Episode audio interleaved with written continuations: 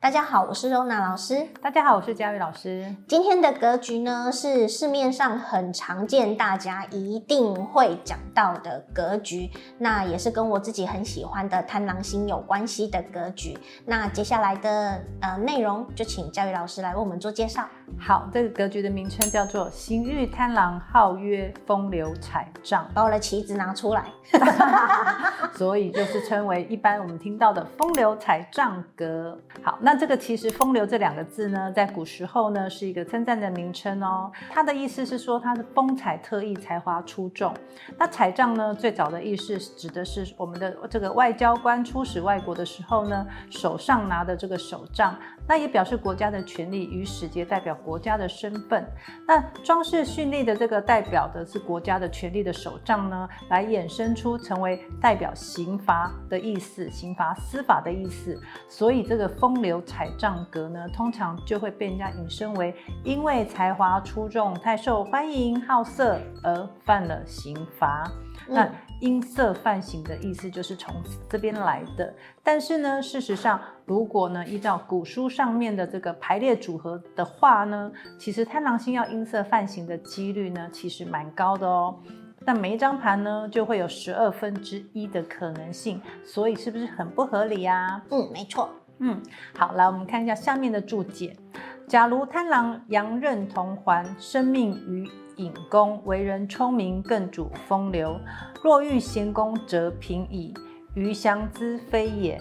寅宫无擎羊到位，只有陀罗，所知后学要明此论。听起来古人也讲了说，哦，这里有陷阱哦。嗯，假如贪狼星呢与羊刃同宫，坐落于身宫或者是命宫，在引的地支位的时候呢，羊刃呢指的是擎羊星。那这样的人呢，聪明而风流。那这个风流呢，是才华洋溢，再加上贪狼星是颗人缘好的大桃花星，更受欢迎，那更加的有魅力。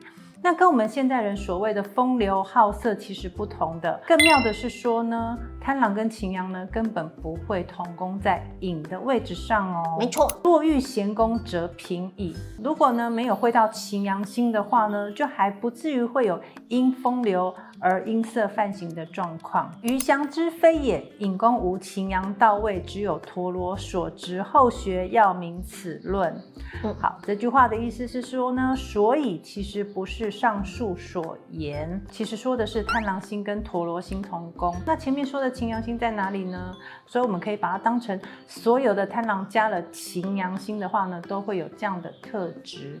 那表示说呢，其实是擎羊星给了贪狼星的更多的欲望，更多的动力。那这样的人呢，是不是更热情、更博学，而且充满浪漫？要变成这个风流彩账这个格局呢？需要是在隐位的地支位加了陀螺才算是哦。那如果呢不是在隐位的太狼星加了陀螺的话呢，只能说这个人呢异性缘不错。那至于风流彩账，最后会变成所谓的音色泛形。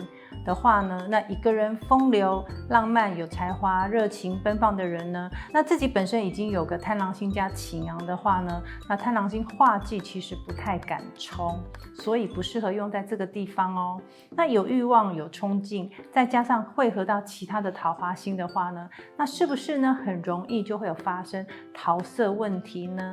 但是呢，要用那一根漂亮的彩杖说成被杖打屁股的棍子，说这样会因为音色犯刑呢，会被关，那有点太夸张了一点点。嗯、前面佳宇老师提到的呢，如果要运用在现代的食物上面的的话，大家有没有发现？因为结婚以前古时候没有婚姻法嘛，可是现在有婚姻法。嗯、那我们如果是在呃运线的夫妻宫，然后讲到了感情的事情，然后有音色犯刑，是不是就可以把它理解成因为外遇而离婚呢？